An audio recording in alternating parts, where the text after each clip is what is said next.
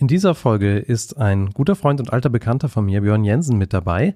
Und wir sprechen darüber, was Björn in seiner Reise zum Scrum-Trainer an persönlichem Wachstum erlebt hat. Und vielleicht finden wir sogar raus, wie Björn in fünf Jahren mit weniger Gepäck unterwegs ist. Herzlich willkommen zum Agile Growth Podcast, dem Podcast für alle Berufstätigen, die durch agile Methoden mehr Zufriedenheit in ihrem Leben erschaffen möchten von und mit den Two Agilists. Ja, herzlich willkommen zum Agile Growth Podcast. Björn Jensen heute bei uns als Gast. Schön, dass du da bist, Björn. Hallo Kai, schön, dass ich da sein darf. Ich gebe ehrlich zu, wir haben noch nicht so viele Gäste in dieser Show und wenn du uns regelmäßig hörst, lieber Hörer, dann weißt du das auch schon und deswegen bin ich ähm, vielleicht genauso aufgeregt, wie Björn das gerade ist, äh, auch wenn Björn vielleicht schon ein bisschen routinierter ist in der Tatsache, mal hinter Mikrofon zu sein. Äh, denn es geht natürlich darum, in diesem Podcast wie immer aufs Thema Wachstum zu gucken. Und ähm, ich weiß von dir, Björn, wir kennen uns ja auch schon eine ganze Weile, habe ich mhm. äh, festgestellt, eben als ich ins Telefon geguckt habe und ein ganz, ganz altes Foto von dir entdeckt habe. Das stimmt. Das ist schon über sechs Jahre her, dass wir uns begegnet sind. Wenn ich dich so im Moment wahrnehme, dann bist du in meiner Perspektive viel sichtbarer geworden in der ganzen Scrum-Welt, arbeitest ja auch mit zum Beispiel der Scrum Alliance intensiver mhm. zusammen und kann mir vorstellen, dass da eine ganz schöne Strecke passiert ist seitdem. Tatsächlich, äh, wenn ich mir darüber nachdenke, ich glaube, das erste Mal, dass wir uns getroffen haben, ist, glaube ich, schon fast zehn Jahre her. Und ähm, ja, da ist eine ganze Menge passiert, angefangen von dem, der dann irgendwie so als Scrum Master das erste Mal Kontakt mit der Community hatte, um dann zu gucken, okay, was, was ist das, was spielt da mit? Und ähm, auch irgendwo angezogen war von der Community und dann irgendwann die Möglichkeit bekommen hat, da auch mal aktiv was zu beizutragen. Denn irgendwie ähm, ist das, was man getan hat, fand man gut, man hat viel Kontakt bekommen, man hat Wissen bekommen, das einem geholfen hat, in die Rolle reinzuwachsen, die für einen attraktiv ist.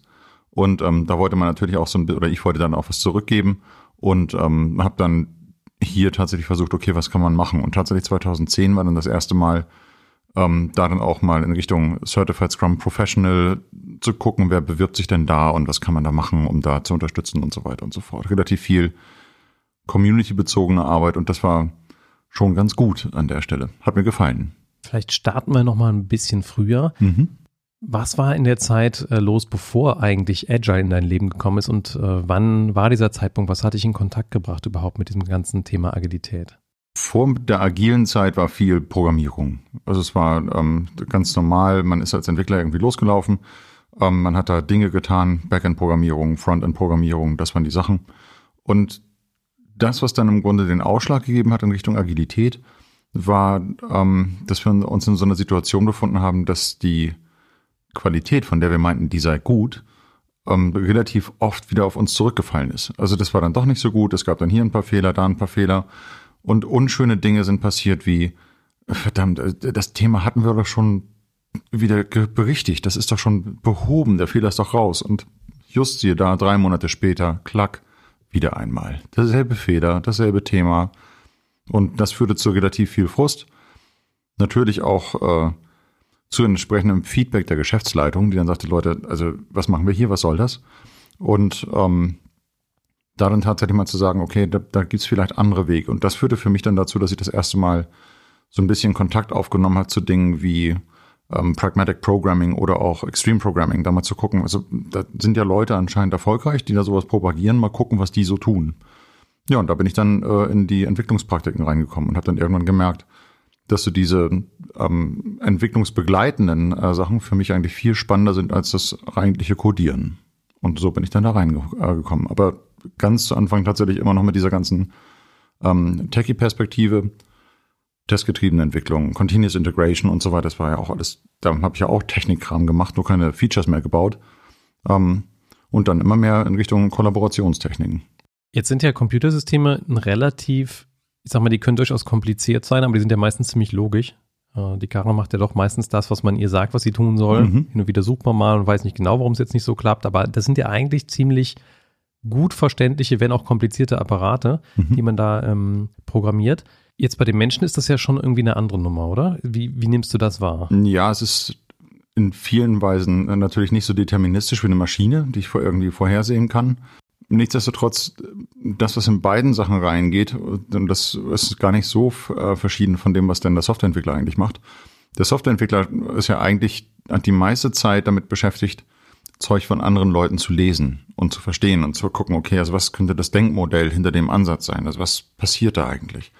Und ähnlich ist es dann auch für mich, wenn ich mit Organisationen und Menschen arbeite, einfach mal zu gucken, okay, also was passiert da? Viel beobachten, viel lesen, was denn eigentlich eher so die Interaktion angeht und Mimik, Gestik, all die ganzen Botenstoffe, die wir so kennen.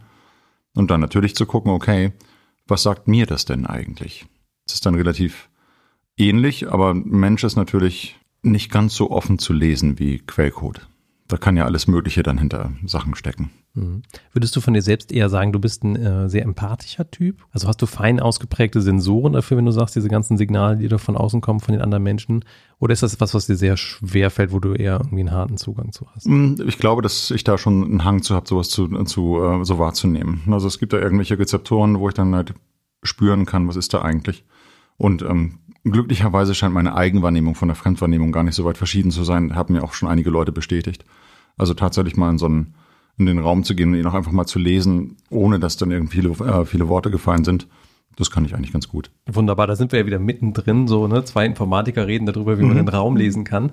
Äh, klingt ja so ein bisschen erstmal esoterisch. Auf der anderen Seite, ich kenne das ja als Trainer auch. Ich komme irgendwo rein und du merkst natürlich, die Stimmung ist irgendwie. Mhm. Und äh, ob man das jetzt Stimmung nennt oder anders.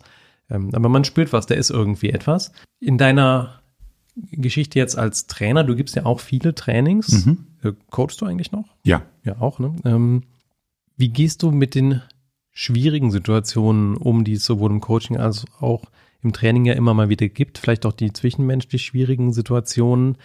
Hast du da von Haus aus so ein Skillset gehabt, mit dem du mit solchen Situationen gut umgehen konntest? Oder war das was, wo du irgendwie ein Handwerkszeug entwickelt hast? Und falls du da was entwickelt hast, würde mich interessieren, wie hast du das gemacht? Also ich musste natürlich Dinge entwickeln und das ähm, meiste entwickeln oder sich aneignen war oder basierte auf dem ja, Lernen durch Fehler machen. Also einfach mal was ausprobieren und gerade bei herausfordernden Situationen, wo man dann auch selber gar nicht mehr so neutral war, wie man das eigentlich vielleicht sein möchte, wo man dann voll daneben lag mit dem, was man da getan hat, ähm, führte dann zu anderen Situationen, wo es dann fast eskalatorisch irgendwie war, wo man dann dachte so, okay, hm, also das war jetzt irgendwie nicht so gut und sich dann vielleicht nochmal reflektieren oder sich Informationen von anderen holen, was könnte man da machen. Also für mich war ein ganz großer Schritt zum Beispiel, damals ich angefangen habe, meine Coaching-Ausbildung zu machen.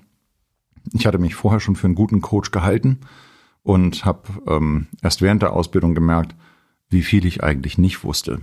Und habe auch im Nachhinein gemerkt, dass mich das ganz schön weitergebracht hat, was man so noch an zusätzlichen Dingen halt einfach mal äh, mitnehmen kann und wie wenig selbst in so Dialogen präsent sein muss, um irgendwas zu bewirken.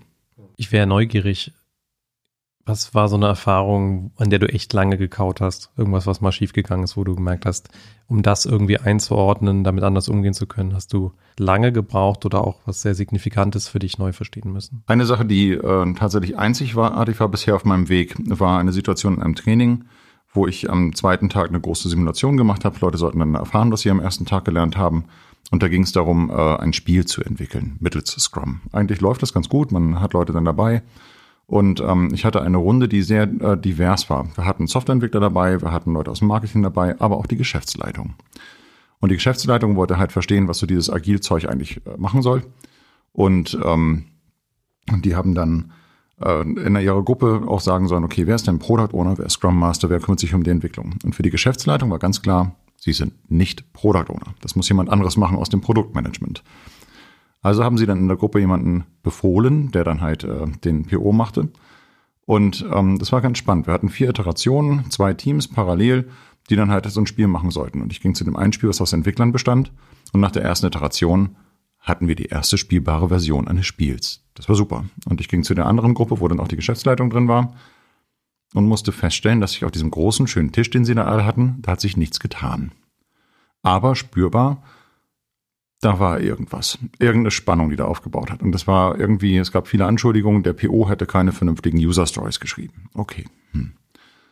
In die zweite Iteration gegangen, bei den Entwicklern ging das Spiel weiter und weiter. Bei der Geschäftsführung war es dann eher so, nee, die Rolle des POs sei ja falsch besetzt. Man müsste das sofort austauschen. Und so ging es halt immer weiter. Letztende, letztendlich Ende vom Lied war, dass die Gruppe, die aus lauter Managern bestand, es nicht geschafft hat, innerhalb von vier Iterationen überhaupt irgendwas auf die Beine zu kriegen, die Entwickler schon. Und dann wurde aber auf einmal die Schuld gesucht bei dem Trainer, der eine unlösbare Aufgabe gestellt hat. Wo ich dann dachte, okay, also muss ich da jetzt hier das Training abbrechen? Was ist denn da eigentlich? Letztendlich äh, stellte sich heraus, und das war mir vorher nicht bekannt und auch keinem anderen, dass der Geschäftsführer seit über zehn Jahren das Hobby hat, sich eine Spielidee auszudenken, die dann irgendwann mal groß rauskommt. Und ähm, das kollidierte permanent mit dem, was die anderen dann gemacht haben. Aber er hat es auch nicht geäußert, was denn da so ist. Und das war extremer ähm, Punkt, wo ich dann halt dachte, okay, also wie kann ich so etwas vielleicht vorher einfangen, auffangen, was ist denn da? Mhm. Das war eine ganz interessante Sache. Und ansonsten in einer, in einer anderen Situation jemand, der dann halt immer wieder was sagen musste, immer wieder zu Wort kam, weil er nicht meinte, so und so ist das richtig. Ein anderer Trainer, der dann bei mir mit drin saß. Und das war äh, in einer Zeit, wo ich noch nicht ganz so erfahren war dem ich dann irgendwann ähm, einfach nur ein Pappschild in die Hand drückte und meinte, okay, ich habe verstanden, was du sagen willst. Wenn du es wiederholen willst, heb einfach nur das Schild hoch und wir wissen, worum es geht. Äh, das war mit Sicherheit keine deeskalierende Maßnahme an der Stelle. Wie gehst du mit solchen Situationen am Tag selbst um? Sag mal, der, die Trainingsteilnehmer verlassen jetzt den Raum, du hast gemerkt, das war jetzt ein hartes Brett, da sind ein paar Sachen nicht so gelaufen wie gewünscht oder vielleicht auch du bist persönlich angegriffen worden von den Trainingsteilnehmern dafür als Trainer, dass du eine unlösbare Aufgabe gestellt mhm. hast. Wie viel davon nimmst du nach so einem Tag mit in deinen Feierabend? Wie gehst du mit solchen Sachen um? Mhm, eigentlich passiert da glücklicherweise mittlerweile verhältnismäßig wenig, weil ich relativ früh schon merke, da ist irgendwas, wo wir nochmal äh, aufarbeiten müssen. Und das, was mir da sehr hilft, ist halt zu sagen, dass ich halt nicht meinem Plan bis zum Ende folgen muss, sondern wenn ich merke, da braucht es noch Raum, damit wir bestimmte äh, Sachen verstehen, dann gebe ich diesen Raum auch. Und das ist auch völlig okay. Ich habe andere Möglichkeiten, den Stoff, den wir dann nicht machen, an anderer Stelle nachzuholen. Was aber nicht dazu führt, dass ich Dinge einfach dann ausblenden oder loslassen kann. Also es ist immer ganz gut, wenn man zwischen einem Trainingsort und dem Heimweg äh, oder dem Heimatort einen Weg hat, wo ich dann sagen kann, okay, da kann das hat das Ding Zeit zusammen äh, zu, zu, zu sinken und äh, wegzugehen. Und das gelingt mir auch nicht immer. Und das Gemeine, was dann daran ist, ist dann manchmal, dass halt Leute, äh, Leute darunter äh, in Mitleidenschaft gezogen werden, die es eigentlich gar nicht verdient haben. Das ist meistens so Familie und so weiter und so fort. Und das ist eigentlich eine ganz doofe Geschichte. Und dahinter geht es mir eigentlich noch viel schlechter als das, was in dem Training eigentlich passiert ist. Mhm. Was ist so die längste Halbwertszeit, die du bisher erlebt hast? Wie lange ging dir so ein Ding nach? Mhm. Ja, so zwei, drei Tage. Jetzt hast du von dem, was ich so gehört habe, auch mhm. äh, teilweise sehr intensive Jahre gehabt oder zumindest mal ein sehr äh, intensives Jahr, wo du ziemlich viel on the road warst, ziemlich mhm. viele Trainings gegeben hast. Wie schaffst du das, da dein Energielevel hochzuhalten? Wie funktioniert das für dich? Viel auch mit sich selber tun und sich Dinge dann halt auch ähm, im Grunde gönnen. Wenn man so guckt, womit ich auf Reisen bin, ich nehme mehr mit als andere Trainer. Also ein Instrument muss zum Beispiel dabei sein. Das brauche ich aber auch, um äh, dann tatsächlich was komplett anderes zu machen. Was aber nicht heißen soll, dass ich damit auf äh, unbegrenzte Zeit dieses Energieniveau hochhalten kann. Also tatsächlich nach diesem einen Jahr, wo so viele Trainings dann dabei waren, ähm, danach war, da ging gar nichts mehr. Da war ich froh, dass halt Januar und die Hälfte Februar nichts war. Und das brauchte ich auch. Ne, und ähm, ich merke so etwas auch, wenn ich halt zwischendurch doch mal Urlaub habe, wie lange es eigentlich dauert, bis man dann wirklich im Urlaub angekommen ist. Ne, also niemand, der irgendwie in den Urlaub fährt, sagt so, gestern war noch Arbeit und heute bin ich dann komplett da Meistens braucht es dann ja doch so zwei, drei Tage, wo man dann halt sagt, okay, das braucht es, bis ich dann wirklich angekommen bin. Und darum sind halt auch für mich jetzt mittlerweile wichtiger, wirklich bewusste Auszeiten ähm, mit mir selber zu nehmen, die dann auch im Kalender drin stehen und die sind halt nicht nur auf Urlaubszeiten begrenzt, sondern wo man auch sagt, okay, also in der Woche gibt es halt auch Termine, die ich mit mir selber habe. Die stehen bei dir im Kalender drin, diese ja. Termine? Okay, da schiebst du nur ungern irgendwas drüber. Da, also genau, und ich muss sie im Kalender haben. Wenn ich sie nämlich nicht im Kalender habe und das kommt so eine Anfrage rein, die vielleicht interessant klingt, dann bin ich auch gut darin zu vergessen, dass ich da ja einen eigentlichen Termin mit mir selber habe. Und dann ist es ja einfach, den Termin mit sich selber zu canceln, mit dem, mit dem man gerade den Termin ausgemacht hat. Ich habe gemerkt, es ist gut, diese Termine zu haben und einzutragen. Für mich sind sie sichtbar und dann passt es. Das war ja dieses Transparenzthema, über das man ja vielleicht mal irgendwann mal gesprochen hat. Ja, ich kenne das sehr gut. Ich habe auch immer wieder Kai-Zeittermine bei mir mhm. im Kalender drin so aus dem, genau, aus dem Laden heraus, irgendwie braucht es einen Gegenpol, braucht es was zum Relaxen. Jetzt habe ich so den Luxus, äh, dadurch, dass mein Team mir oft den Rücken frei hält, dass ich mir die immer mal wieder nehmen kann. Mittlerweile nutze ich die auch viel irgendwie, um sie an die Kinder weiterzugeben. Das ist dann mhm. gar nicht mehr so richtig persönliche Zeit, die ich für mich nutzen kann. Das ist vielleicht im Moment so ein bisschen unserer Betreuungssituation mit den Kindern geschuldet. Ähm, aber ich kenne durchaus den Wert und die Schönheit von dieser Zeit, die man so für sich selber dann nimmt, im Ausgleich mhm. dazu, dass man ja in den Tagen, wo man zum Beispiel ein Training gibt oder ein Coaching macht, sehr intensiv und sehr achtsam auch mit den Menschen arbeitet. Mhm. Was ist so das, äh, die typische Björn-Zeit? Treibst du da, packst du einen Bass aus und spielst ein bisschen oder was passiert da normalerweise? Ja, also der Bass ist natürlich für mich, ähm, dadurch, dass er so ein rhythmisches Fundament hat, finde ich total gut. Also ich mag die tiefe Frequenz, ich mag, dass es dann in den Groove geht, mit dem kann ich in Resonanz gehen, finde ich super. Ich koche auch ganz gerne. Tatsächlich dann auch ähm, gerne für mich, den anderen was vorzubereiten. Das ist was ganz Spannendes, weil ich koche lieber oder bekoche lieber andere, als dass mir andere ins Kochen reingrabbeln. Das mag ich dann nicht so gerne. Oder was wir jetzt vor kurzem gemacht haben, ähm, meine kurze, zwölf Jahre kurz, auch nicht so sehr, die mag gerne mit mir dann auch auf der Nintendo Switch mal äh, irgendein Spiel dann daddeln oder so etwas. Und das finde ich auch einfach gut. Mal auf der Couch abschimmeln mit meinen Kindern läuft. Ah, sehr schön. Herrlich. Wenn du mal so zurückguckst, die letzten Jahre, was würdest du sagen, hat deine Wirkung, die du hast auf Menschen am meisten beeinflusst? Da gibt es zwei Momente, die ich momentan hervorheben würde. Tatsächlich auf der einen Seite eine sehr intensive Coaching-Erfahrung, die ich gemacht habe, wo es dann über eine Reise zu mir selber ging und dann auch nochmal zu gucken, was für Automatismen sich mittlerweile bei mir eingeschlichen haben und woher die eigentlich kommen und was so die Stories dahinter sind und da würde ich dann reingehen, um zu versuchen, die dann auch ein Stück weit abzulegen da waren viele Kindheitsthemen mit drin und ähm, das war eine sehr intensive Nummer. Das fand ich ganz gut. Ähm, und ich habe auch gemerkt, dass danach ich einen viel größeren Headspace hatte für was so da ist. Eine viel größere ähm, Toleranz auch für Dinge, die dann so sein dürfen. Und äh, das war ganz spannend. Und die anderen Dinge, die mir dann, äh, die mir besonders aufgefallen sind, sind tatsächlich die Erfahrungen, die ich dann auf dem Jakobsweg machen durfte, wo es dann darum geht, okay, ähm, was treibt Leute eigentlich an, die hierher gehen und wie ist man da so eigentlich miteinander? Und das Spannendste war, vor zwei Jahren, als ich dann in Spanien war, ähm, sich bewusst zu werden, dass da zwar ganz viele Leute irgendwie offensichtlich unabhängig voneinander irgendwie in Richtung Santiago äh, unterwegs sind, aber man trotzdem sehr stark gemeinsam da ist, wie viel Achtsamkeit äh, aufeinander gewesen ist und ähm, insbesondere in den Momenten, wo es zu Situationen gab, jemand braucht irgendwie Hilfe, keine Ahnung, die Knie funktionieren gerade nicht so, weil der Rucksack zu schwer war oder irgendwie so etwas, man bricht, oder man sitzt sich an den Wegesrand hin, weil es gerade erstmal nicht geht. Und ähm, wo dann die eigene Meinung eher sagt, ja komm, geht ja gleich weiter, ne? Und äh, bloß nichts zeigen lassen, die anderen laufen ja auch weiter. Und das dann von den, von, von anderen Personen, die einen gar nicht kennen, auf einmal Angebote entgegengebracht werden, ähm, wie kann ich dir helfen? Also ich habe hier beispielsweise noch eine Creme, die hilft dabei, wie sieht's aus? Wollen wir mal gucken, wie du die Schuhe bindest, etc. Wie viel ähm, Rücksichtnahme und Wohlwollen den anderen gegenüber eigentlich auch da war. Und das fand ich ganz spannend, vor allen Dingen in Reflexionen auf, wie sieht's eigentlich aus in unserer Alltagswelt? Wie wenig oder wie viel von dem, was wir, was ich da auf diesem Weg äh, mitgenommen habe, im Alltag eigentlich nicht da ist. Das war eine spannende Sache.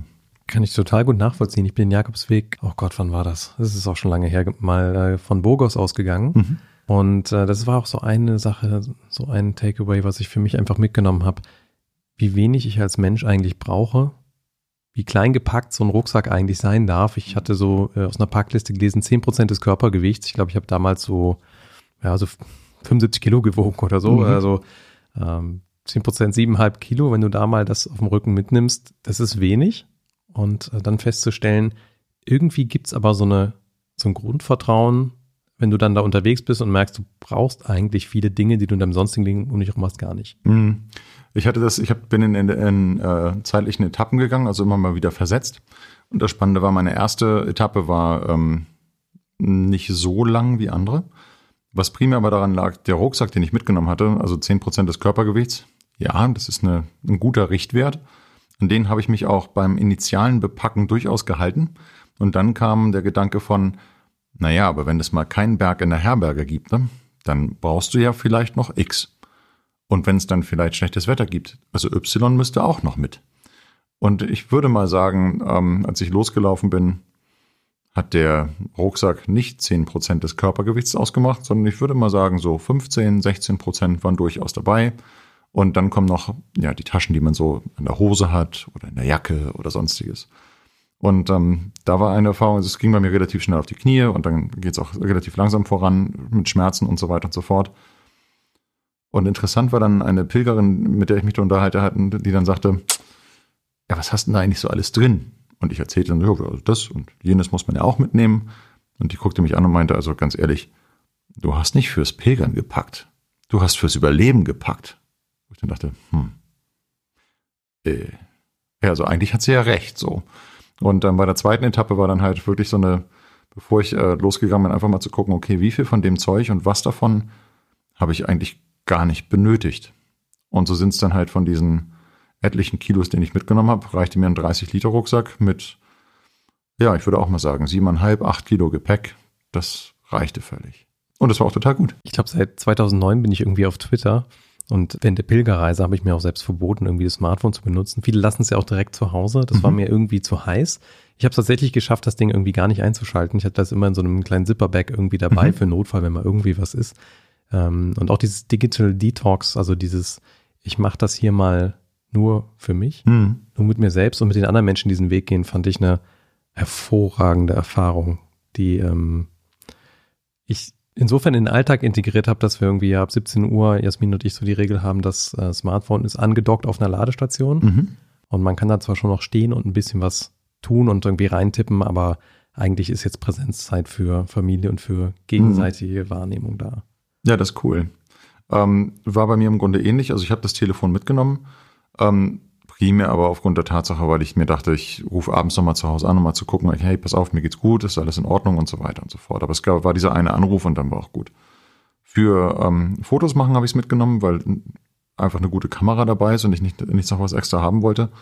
Ähm, aber ansonsten war das Ding aus. Und ähm, ich habe tatsächlich Leute gesehen, die auf dem Weg selber auf einmal einen Anruf bekamen von irgendeinem Geschäftspartner und dann äh, während des Weges Geschäftsdinge äh, geklärt haben. Und das ging mir nicht so wirklich in den Kopf. Also das fand ich ganz strange. Nee, das könnte ich mir jetzt auch nicht vorstellen. Das passt da nicht hin. Das andere, was du eben gesagt hast, Kindheit mal aufarbeiten, alte mhm. Geschichten klären, Prozessorleistung im Kopf frei bekommen, sozusagen, mhm.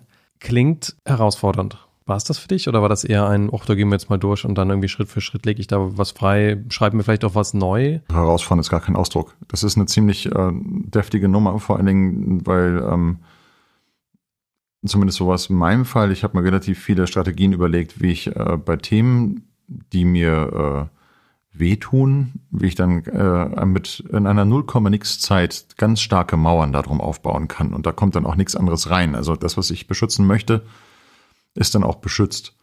Das, was ich mir selber aber nicht beigebracht habe, ist, wie kann ich diese Mauern dann wieder einreißen? So und so kam dann Mauer auf Mauer auf Mauer und es gab natürlich dann so ein paar, äh, in Anführungsstrichen, Angriffe auf das Vermeintliche, was man zu, was zu schützen galt. Ähm, aber da dann tatsächlich äh, nach vielen, vielen Jahren dann mal hinzugucken, mal zu sehen, okay, also was ist denn das eigentlich und warum kam denn so dieses, dieses, dieser Schutzgedanke? Was war die damalige Strategie und ist das überhaupt heute noch relevant? das ist mit Sicherheit nicht einfach. Und da möchte man ja, oder das wirkt halt auch nur, wenn man da hingucken möchte. Na, und von daher ist für mich auch ein guter Punkt gewesen, dass ich da nicht alleine hingegangen bin. Also ich hatte einen Coach dabei, der mich da durchgeführt hat und das war ähm, im Rahmen einer Weiterbildung und das war auch total sinnvoll, genau das zu tun. Aber es war nicht einfach. Und da gab es viele Dinge, die dann nochmal hochgekommen sind über äh, Verluste in der Familie etc., die da eine Rolle spielten, die dann auch nochmal damit zugetragen haben. Also es gab ganz viele Dinge, die ähm, persönlich natürlich tief gingen und ähm, wo es natürlich nicht irgendwie äh, unemotional war, sondern höchst emotional mit Tränen und allem, was dazugehört, was aber auch völlig okay ist und was seine Berechtigung hat. Hm. Jetzt habe ich so ein bisschen rausgehört, als Erwachsener darf man sich dann neu entscheiden. Also unabhängig davon, was man als Kind sich dann vorgenommen hat an Strategien, kann man sich als etwas älterer äh, Mensch dann irgendwie, wenn man sich dem klar geworden ist, das ist jetzt Mauern genannt, ne, die du aufgebaut hast, hast du dich dann ja irgendwann entschieden, vielleicht eine Mauer einzureißen oder eine andere Strategie zu fahren irgendwie an der Stelle. Wie kriegst du sowas in den, in den Alltag rein? Also wenn du dann einmal, reicht für dich so diese Entscheidung zu treffen, zu sagen, das mhm. mache ich ab heute anders oder ist das irgendwie ein Prozess, der immer mal wieder so angenatscht werden muss, irgendwie an kleinen Punkten oder wie geht das dann? Weil das erste ist klar das Realisieren, aber wie ist das mhm. zweite bei dir? Das äh, Interessante ist tatsächlich so dieses, äh, ja, so ab heute mache ich anders. Und es ist schön, dass dieser Vorsatz da ist und der, funkt, der hält nicht lange. Also weil ist doch wieder ein Automatismus, der getriggert wird und dann ähm, ist man, fällt man wieder schnell in die alten Muster rein.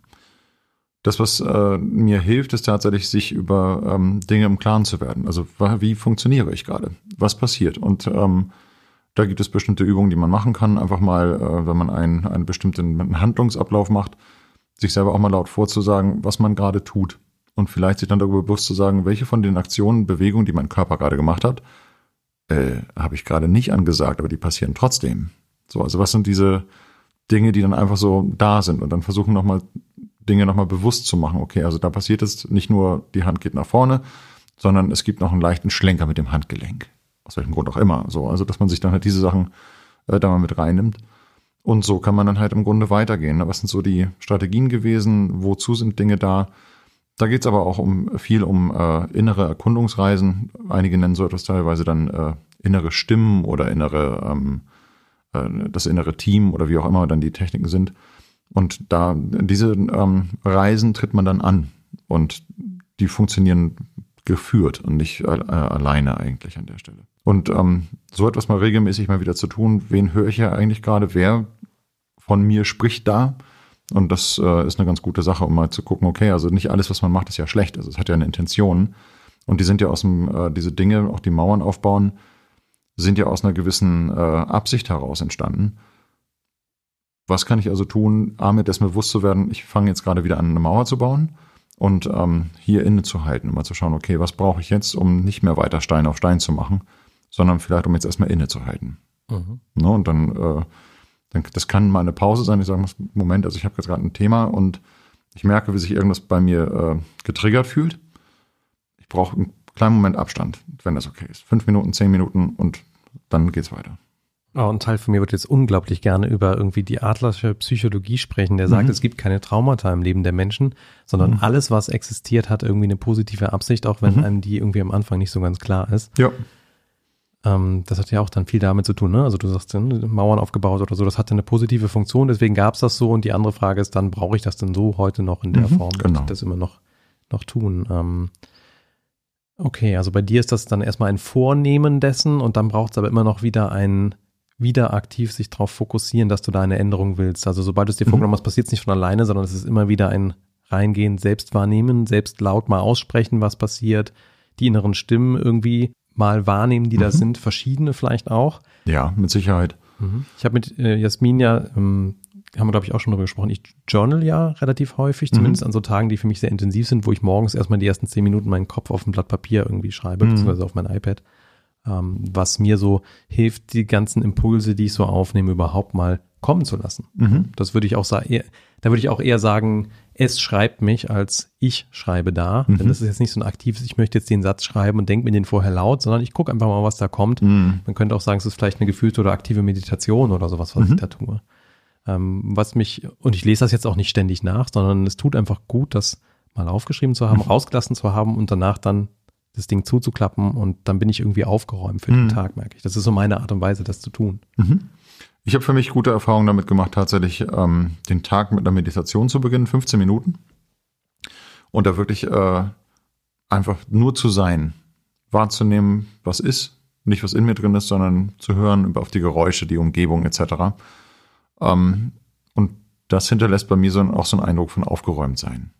Ja, das finde ich gar nicht mal schlecht. Darum brauche ich aber auch am Vorabend, wenn dann irgendwas war, eine Zeit für einen Spaziergang oder irgendwie so etwas, wo ich dann einfach Dinge auch nochmal gehen lassen kann. Das, was ich vorhin meinte mit diesem, es muss auf jeden Fall immer einen, Weg geben zwischen dem Ort der Arbeit und dem Ort, wo ich dann nächtige, dass ich da die Möglichkeit habe, Dinge einfach auch fließen zu lassen. Und dieser Weg kann gerne gespickt sein mit diversen Attraktoren, die meine Aufmerksamkeit dann ziehen, weil das auch gar nicht mal so schlecht ist. Dann muss ich nicht immer an, dieses, an dieses Doofe denken, was dann vielleicht dann Mhm. Ich bin ein bisschen neidisch. Ich kriege das gerade mit Kindern nicht mehr unter mit dem täglichen Meditieren. Ich war da deutlich disziplinierter mal eine Zeit mhm. lang.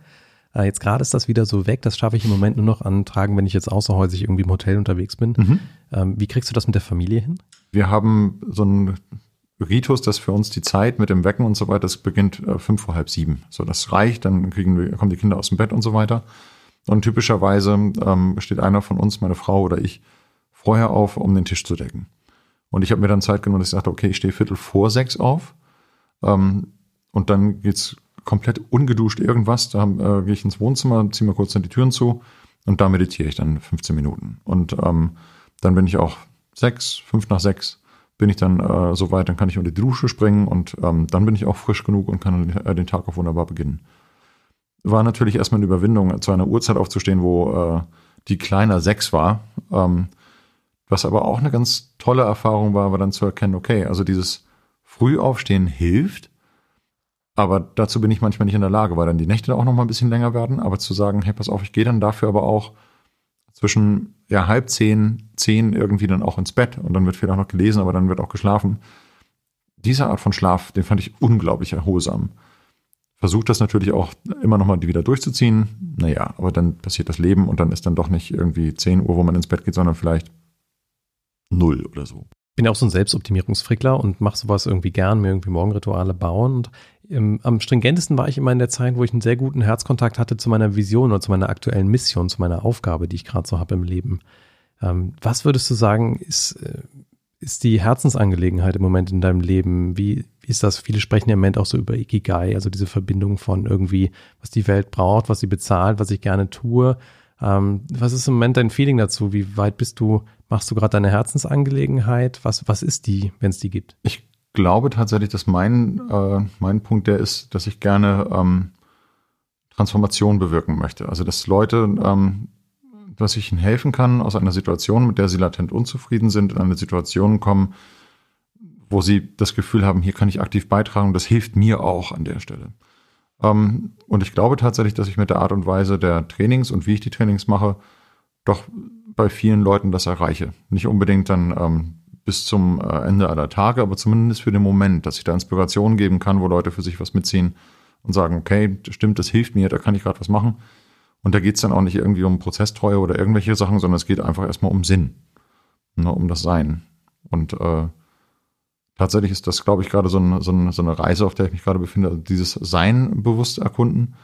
Und ähm, momentan ist dann für mich eher dann nochmal der Abschnitt mit dem, jetzt schauen wir mal, wie wir das auch minimaler hinkriegen, dieses Sein. Und das ist gerade äh, eine meiner Herausforderungen. Mhm. Minimales Sein? Was meinst du? Ich hatte ja vorhin gesagt, dass äh, wenn ich unterwegs bin, ich doch relativ viel Zeugs mit mir rumschleppe und ähm, viel besitzen heißt auch viel Verantwortung zu haben über viele Themen, die man da so hat und dadurch auch vielleicht einen eingeschränkteren Freiheitsraum zu haben. Und ähm, da versuche ich gerade so ein bisschen hinzukommen, wie schaffe ich es mit weniger äh, zu sein? Wie, wie kann ich das schaffen, mich von Dingen zu lösen, die ich momentan noch so gehortet habe. Und äh, naja, ich habe über die ganzen Jahre doch so einiges gehortet und da müssen wir mal gucken, wie ich das ganze Zeug wieder abstoßen kann. Die Comicsammlungen, die Platten und die, vielleicht muss ich doch nicht so viele Instrumente haben und so weiter. Was ja alles irgendwann mal äh, vielleicht ein, ein Ausdruck war von, hm, das könnte mich jetzt im Moment aber glücklich machen, was aber eigentlich nur heißt, dann bin ich das nicht aus mir heraus und da wirklich hinzukommen das Sinn irgendwie? Ja, klingt so wie äh, vielleicht so ein bisschen die Jakobsweg-Erfahrung, die du eben angesprochen hast. So, ja, das äh, kann sein. Transferiert auf den äh, Scrum-Trainer oder mhm. vielleicht um Gepäck reist, weil er eigentlich in sich drin spürt, dass das schon gut ist, was da ist und nicht nochmal das eine oder andere an Ablenkung oder Zusatz. Ja, genau. Man hat ja eigentlich alles, ne? Braucht. Eine Sache, die äh, für mich, glaube ich, auf der Reise nochmal wichtig war, äh, war ein, ein Punkt, wo ich eine andere Perspektive eingenommen habe in Bezug auf Selbstbewusstsein. Und ähm, das drückte sich im Grunde für mich so aus, dass ich, äh, ich habe es natürlich genieße ich das irgendwie auf so einer Bühne zu stehen und ein Training zu machen. Das finde find ich super, so mag ich gerne. Dann aber davon wegzukommen, dass äh, es eigentlich gar nicht hier um mich geht und um meine Darstellung, was da ist, sondern um den, der da im, im Publikum ist und der da gerade für sich ein Thema hat. Da ging es also um weniger selbst, sondern eher um bewusst selbst zu sein. Und ähm, das war für mich nochmal ein, ein ganz guter Punkt. Und wenn ich äh, irgendwas mitgeben sollte als, äh, als Trainer, als erfahrener Trainer, und zwar an neue Leute, die sich auf diese Reise begeben, ähm, sich seiner Selbstbewusstsein und auch sich seiner ähm, Bewusstsein, wo es nicht so viel selbst braucht. Also gerne mal zurücktreten und äh, Raum geben für andere. Und auch das darf Stille sein oder ähnliches. Ähm, da hatte ich zumindest auch für mich am Anfang immer ein Thema, dass ich dachte, sobald da irgendwie nichts gesagt wurde, war ja vielleicht meine Frage doof und ich muss diesen Raum, der jetzt keine Worte hat, den muss ich dann selber füllen und bedienen. Ähm, fürchterlich. Also man kann auch einfach mal sagen, diese Ruhe, die kann jetzt durchaus mal sein. Und die hilft auch. Und da wird was passieren. Mhm. Vielleicht noch ein kleiner Praxis-Hack für Anfänger, die das Thema haben. Was, was kann ich tun, wenn ich merke, mit dieser Stille habe ich ein Thema?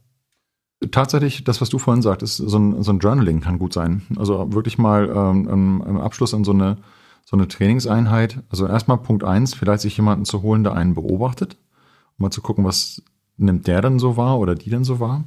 Und ähm, am Ende einer, einer Trainingseinheit erstmal das Training Training sein lassen, vielleicht nochmal immer ähm, Revue passieren lassen.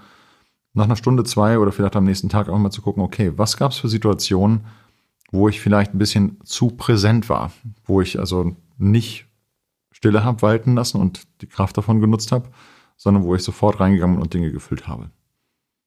Und allein diese Dinge schon mal zu haben, aufzuschreiben, sich mal vielleicht zu äh, bewusst zu machen und dann mal zu gucken, okay, wie könnte ich denn das nächste Mal anders reagieren und was war da, was mich genötigt hat, jetzt diesen Raum zu füllen? Also was war der Trigger dafür? Das könnte man ja auch nochmal mit reinbringen. Zum Abschied. Wie sieht der Björn in zehn Jahren aus? Fünf? Fünf bis zehn? Gute Frage. Ähm, ich habe keine Ahnung. Ich hoffe, dass er dann noch da ist und ich hoffe, dass äh, er dann auch deutlich minimaler geworden ist.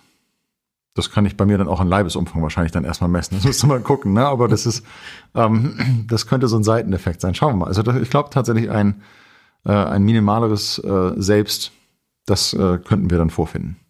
Sehr schön, ich danke dir. Danke dafür, dass ich hier sein durfte.